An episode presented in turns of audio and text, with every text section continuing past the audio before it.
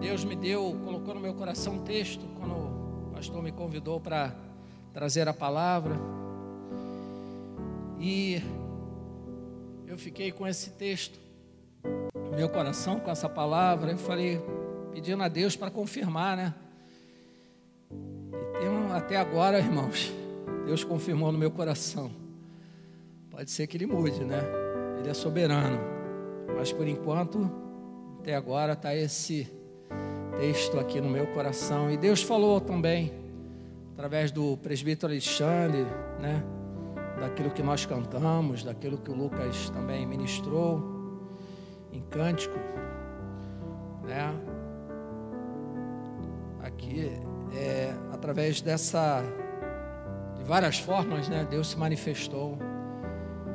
E a palavra é uma palavra conhecida, que fala sobre a vitória de Davi contra o gigante Golias. Desde pequenininho, fui criado na igreja, né? Converti aos 14 anos de idade, mas desde pequenininho eu ouvi essa história, né? História da Bíblia, história verdadeira. Não é história, é história com H, né? E que realmente é, desde pequeno, né, eu ouço é, a respeito de Davi e Golias, como Davi derrotou um homem, uma estatura de quase 3 metros de altura, né? Vários textos falam 2,70, 2,90, 3,5, cerca de 3 metros, né? Imagina uma pessoa de 3 metros de altura entrando aqui vai se destacar, né? Vai chamar atenção, vai ou não vai? Pastor Jesaías tinha 1,98m, chamava atenção, né? Homem grande. Imagina de 3 metros. E nesse momento que estava o povo de Israel já tinha combatido, né? Esse povo inimigo chamado Filisteu. Mas naquele momento estava acontecendo algo diferente. O povo de Israel foi conclamado para a guerra pelo seu rei Saul e batalhar contra, mais uma vez contra aquele povo inimigo filisteu. Eles tinham se posicionado também é, em guerra, em batalha contra o povo de Israel. Só que dessa vez estava acontecendo diferente. E alguns exércitos daquela época é, começaram a ter uma escolha diferente para evitar os altos custos de uma guerra, né? E uma batalha sangrenta de destruir muitas vidas, muitas pessoas serem mortas. Fizeram uma opção. Eles colocariam é, homem do exército deles que fosse forte, né? Que fosse bem treinado na arte da guerra, fosse um guerreiro de muitas batalhas, e ele representaria todo o exército, todo o povo, e conclamaria, chamaria também aquele exército que apresentasse um homem que fosse também treinado em guerra, e eles combateriam entre si, né? De modo que quem ganhasse é, colocaria o povo inimigo como escravo. Então essa era a ideia, né? E aí o povo filisteu apresentou esse homem chamado Golias. Golias. Ele era natural de Gate. Era uma, um território de grandes gigantes, né? Só que esse Golias, ele era, como diz na linguagem popular, folgado. Né? Era um cara folgado. Porque ele se colocou no lugar. Então o texto fala que havia dois montes, né? duas colinas. O exército de Israel estava em cima de uma colina. O exército filisteu estava em cima de outra colina. E entre eles um vale. Né? Cada exército estava esperando que o outro atacasse, porque sabia que para atacar teria que subir a colina. E o exército que subisse a, colina, com certeza, ia perder muitos homens, porque aquelas colinas eram íngremes, e era assim com muitos obstáculos naturais mesmo, né? E a dificuldade que o exército teria para subir, teria assim chances, o exército estivesse lá em cima, né, de ganhar aquela guerra. Mas nenhum deles atacava, porque o acordo ali entre eles era que, pelo menos da parte dos filisteus, né, é que fosse colocado alguém, pelo menos na cabeça deles, à altura do gigante Golias, que pudesse combatê-lo, né? E ele se colocou naquele vale, irmãos. Golias começou a atacar com palavras o exército de Israel, o exército de Deus vivo. E ele, com grandes intimidações, com zombarias, ele por quase, diz o texto, por quase não, por 40 dias, imagina, 40 dias, aquele gigante afrontando o exército de Israel e falando palavras que pudessem trazer temor àquele exército. E ele conseguiu trazer temor. E o exército de Israel ficou com medo. Diz o texto da palavra de Deus que o exército de Israel ficou com medo teve medo daquele gigante, homem de três metros, com uma espada grande, imensa, com uma lança, né? Uma lança imensa, pesada. Diz o texto aí de vários cálculos aí de peso, né? Do escudo. Uma das peças pesava 60 quilos, outra não sei quantos quilos. Imagina, o homem era né? forte. Imagina esse gigante, em vez de ser um monstro, né? E além de alto, ele era forte e paramentado para a guerra. Só que Israel estava se esquecendo de muito tempo atrás, quando Moisés, servo do Senhor, enviou doze espias para que pudessem percorrer a terra prometida que Deus estava tinha prometido ao povo de Israel que ia conquistar para que visse a terra e olhasse. E esses doze voltaram e trouxeram um relatório da terra e falaram que a terra realmente era muito boa. E eles falaram, mas lá é terra de gigantes, homens grandes, fortes, e nós somos como formigas diante deles. Só que desses dez, dois se posicionaram de maneira diferente tiveram uma perspectiva diferente daquela terra. Viram a mesma coisa, irmãos. Viram que a terra era boa. Viram que havia gigantes. Viram que também eles, diante daqueles homens gigantes, eram como formigas. Mas eles não se abateram diante da situação. Eles olharam de maneira diferente. Tiveram uma outra perspectiva. E aí eu queria vir ao texto, então, irmãos. Pedir aos irmãos que abram as suas Bíblias, aqueles que, que puderem, né? Em 1 Samuel, capítulo 17. 1 Samuel, capítulo 17.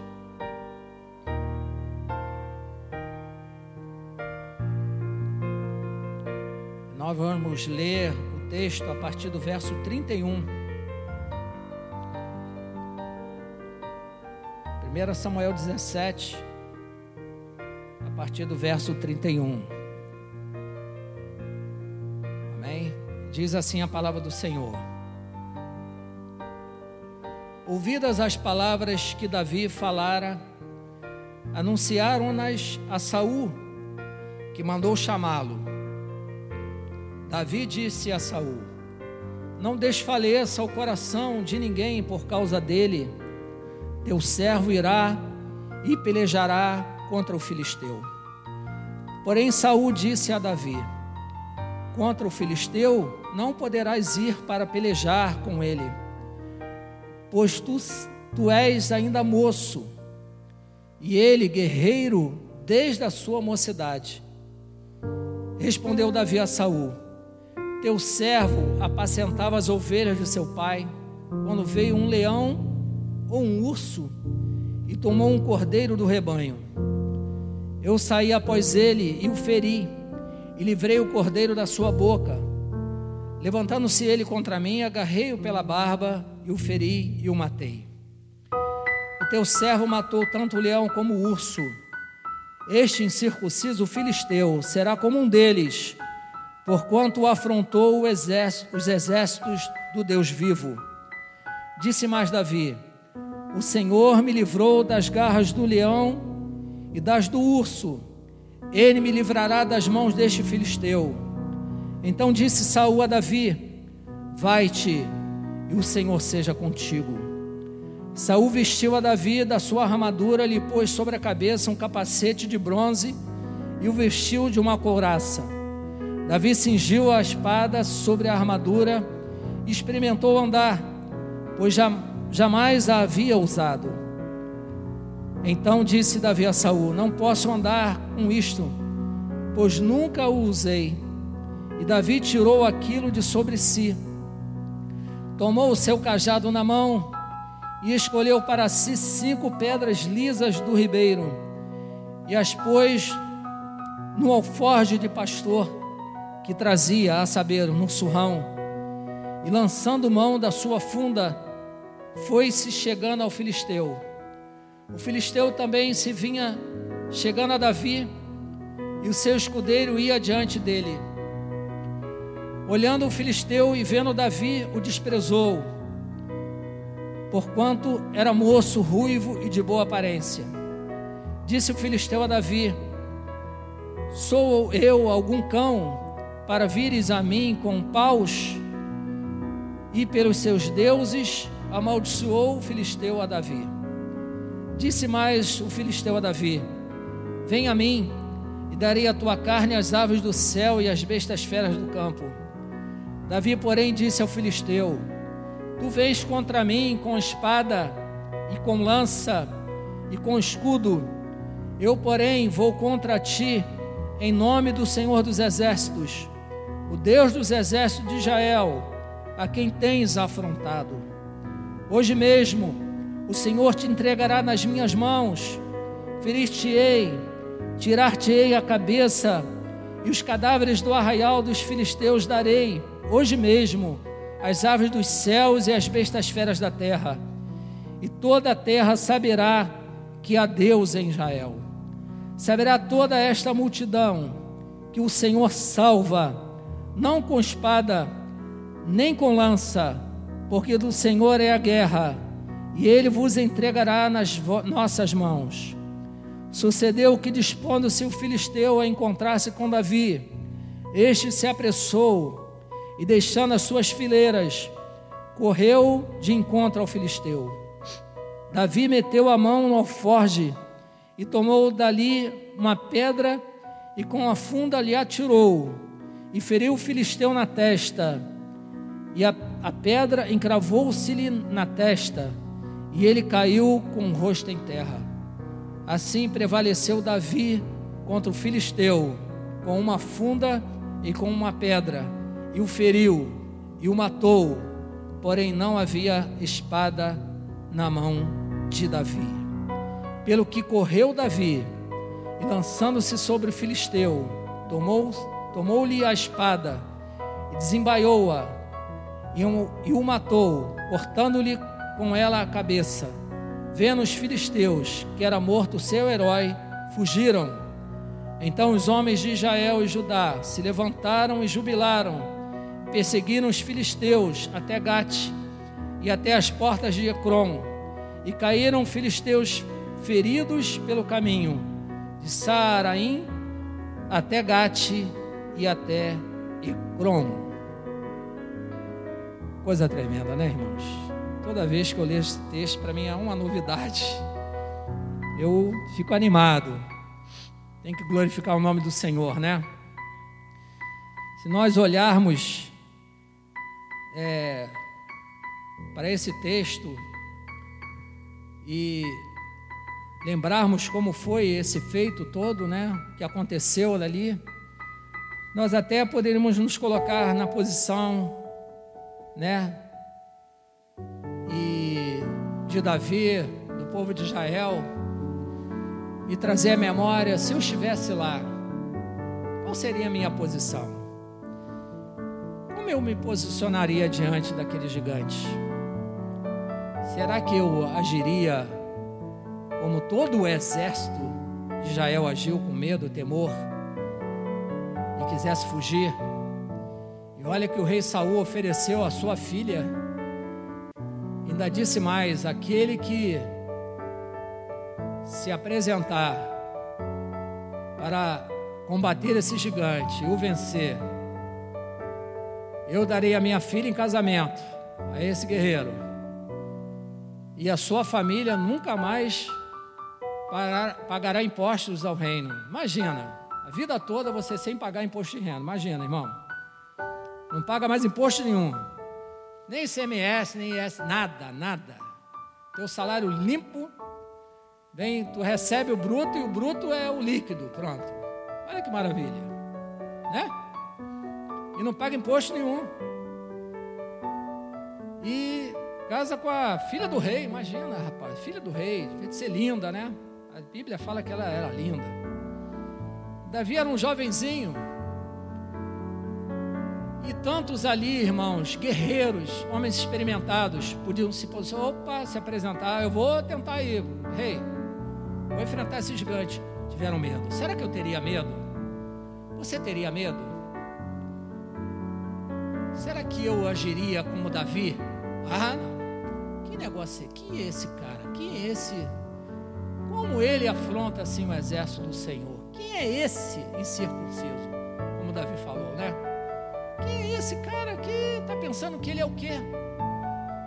Como diz aí no popular, tu é grande, mas não é dois, não é isso? você se posiciona, irmãos, diante do seu gigante?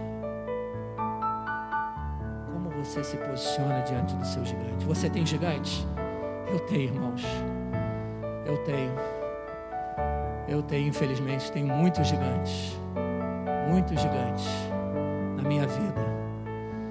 E olha que Davi, eu escrevi algumas coisas aqui, mas Deus já está me levando para outro caminho. Davi, ele tinha, ele não só combateu Golias, não, irmãos. Ele não só enfrentou Golias, não. Depois que você for lendo o texto aqui, de 1 Samuel e seguindo, 2 Samuel, você vai ver que Davi, como guerreiro e depois como rei de Israel, guerreiro, né?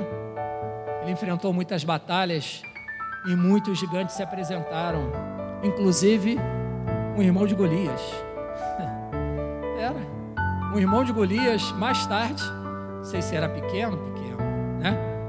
Deve ter dois metros e cinco. Criança de neném de um metro e meio, né? Não sei como é que era, gigante, como é que nascia. Mas teve um momento que ele se apresentou. E mais outros gigantes se apresentaram, irmãos. E no momento de batalha, quando Davi estava cansado da batalha, teve um gigante que se levantou para matá-lo. Mas aí Deus levantou um guerreiro, que era um dos homens de Davi. E ele foi lá e derrotou e matou o gigante. Irmãos, o exército de Davi era o mesmo exército de Israel. Por que, que o exército de Israel ficou forte e não teve medo dos outros gigantes, teve medo daquele gigante. Por quê, irmãos? Porque você tem medo do seu gigante. Porque você teme aquele que, você, que está diante de você, aquele problema, aquela situação que se apresenta. Para você é impossível. Para mim é impossível, irmãos. Para mim é impossível. Mas o teu Deus, o meu Deus, o nosso Deus, ele é o Deus dos impossíveis. Para Ele não há nada impossível. Ele é poderoso para bater e jogar por terra aquele gigante. E olha que Davi, ele teve um olhar diferente daquele gigante. Porque o povo de Israel, o exército de Israel, estava olhando um homem forte, poderoso demais para combater. E Davi viu o gigante, grande demais, e, e de uma forma que ele não pudesse errar aquele alvo. Era um alvo grande demais. Eu falei: ah, esse alvo aí é fácil, não tem como errar. Ele é grande. Davi via de maneira diferente. Deus, com certeza, me trouxe aqui para falar comigo e com você que nós precisamos olhar o nosso gigante pelo olhar de Deus. E olha, irmãos, não foram é, vestiduras de guerra, não foram escudos, não foi espada, não foi lança, não foram armas humanas que Davi derrotou aquele gigante, porque aquele gigante tinha todo o aparato de guerra, né? ele estava preparado. A gente que é no meio militar, a gente sabe de histórias também de guerra, que a gente já ouviu já leu né, a respeito. Ah, aquele cara, ele estava quase que intransponível para as armas daquela época, porque ele tinha uma couraça, ele tinha um escudo de defesa grande tinha uma couraça que era feita de escamas. A Bíblia entra em detalhes, né? E aquela posição ali era difícil de penetrar uma espada, uma lança. Mas Deus sabia onde era o tendão de Aquiles de que não era de Aquiles, mas era de Golias, né? Onde, onde era o ponto fraco de, Eli, de Golias? Único ponto fraco que tinha era a sua testa onde não tinha defesa. Tinha um capacete, mas estava livre ali. E olha que Deus é, usou Davi com armas espirituais, porque Davi confiava no Senhor. Ele foi diante daquele gigante em nome do Senhor dos Exércitos. E nós também, irmãos, temos armas espirituais para combater os nossos gigantes. Lá em Efésios 6, capítulo, capítulo 6, do verso 10 ao 18, na carta de Paulo aos Efésios, né? Deus nos dá orientação para as armas espirituais que nós temos. Escudo da fé, espada do espírito, são armas. Escudo é uma arma, espada é uma arma, mas são armas espirituais. A oração, o jejum, o louvor, estar na presença do Senhor, buscar ao Senhor, buscar a face do Senhor. Por que Davi teve aquela atitude, irmãos? Eu fico pensando nisso. Por que ele teve aquela atitude e os outros não tiveram? Porque Davi buscava o Senhor. Porque Davi estava aos pés do Senhor. E aquele problema, aquele gigante, era como o urso e o leão. Imagina um leão e um urso enfrentar. Quem que o homem enfrenta um urso e um leão, irmãos. E ele era um jovenzinho, porque ele confiava no Senhor. Não tinha coisa grande para Davi, não tinha coisa difícil para Davi, porque ele não confiava na sua capacidade, ele confiava em Deus. E esse deve ser o nosso posicionamento. Nós devemos confiar no Senhor. A nossa vida está nas mãos do Senhor. Ele é o nosso Pai, Ele cuida de cada um de nós. E olha aqui, nos tempos bíblicos, muitas vezes Deus usou coisas que não tinham importância para dar conquista ao seu povo, dar vitória ao seu povo. Quantas vezes, irmãos, a gente vê no Velho Testamento Quantas conquistas que o povo obteve. Gideão venceu um grande exército, quase 180 mil homens, ou mais do que isso, né? Homens, um exército imenso. Ele derrotou com 300 homens, 300 homens apenas. E eles nem tiveram que guerrear, porque a batalha pertence ao Senhor. A nossa batalha pertence ao Senhor. A tua batalha, a minha batalha pertence ao Senhor. Esse gigante que se apresenta diante de, cada um de nós, que nos afronta, né, na vida, irmãos, que não é fácil. Se eu falar para você qual é o meu gigante, você vai dizer: Ah, isso é fácil, isso aí é mole, vamos resolver esse problema, essa situação aí. Se você falar para mim o teu gigante, de repente eu chego, poxa, meu irmão, não é assim, olha por esse. Mas quando acontece conosco, não é fácil, né, irmãos? Se posicionar não é fácil, né? É com cada um de nós. Mas nós devemos tomar como exemplo Davi, a perspectiva que Davi teve diante daquela situação deve ser a nossa também. Então, essa noite, Deus te conclama, fala ao teu coração e ao meu, para que nós possamos nos posicionar, como Davi se posicionou diante dessa situação, diante desse impossível na sua vida, na minha vida, porque Deus é poderoso para nos dar vitória. Ele é poderoso para nos dar vitória. Eu queria ler, já finalizando a palavra, um texto que está em Salmos capítulo 62.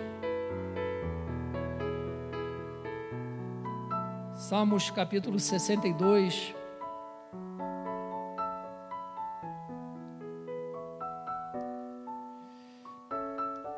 Verso 5 ao verso 8, Salmo 62, do verso 5 ao verso 8. Somente em Deus Ó minha alma, espera silenciosa, porque dele vem a minha esperança. Só ele é a minha rocha e a minha salvação, o meu alto refúgio. Não serei jamais abalado. De Deus dependem a minha salvação e a minha glória. Estão em Deus a minha forte rocha e o meu refúgio.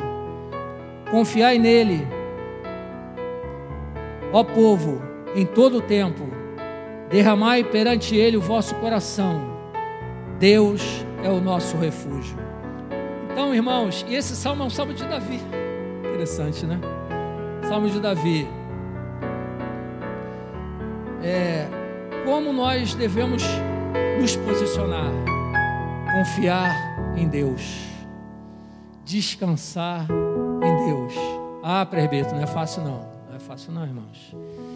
Mas nós precisamos descansar no Senhor, porque Ele está à frente da nossa guerra, da nossa batalha, do nosso gigante. Ele está à frente, irmãos, e Ele vai nos dar vitória. Ele vai nos dar vitória. Você já tem a sua vitória garantida no poder do nome e do sangue de Jesus. Eu já tenho a minha vitória garantida no poder do nome e do sangue de Jesus. Confia no Senhor, confia no Senhor.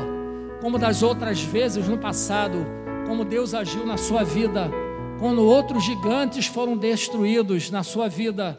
Lembre-se daquele passado, como Deus agiu, como Deus agiu na sua vida naquele passado. Lembra de alguma coisa que aconteceu com você, de lutas que você enfrentou e Deus te deu vitória? Não vai ser diferente agora. Ah, glória a Deus não vai ser diferente agora. Deus é o mesmo, não mudou. Ele continua sendo o mesmo. E Ele nos ama, e Ele te ama, e Ele te ama, meu amigo, minha querida que está nos ouvindo também, através desta mídia. Que o Senhor possa é, trazer ao seu coração uma palavra de paz, de conforto, de descanso, e você possa esperar nele, confiar nele e saber que o Senhor dos Exércitos está conosco. O Deus de Jacó é o nosso refúgio. Amém?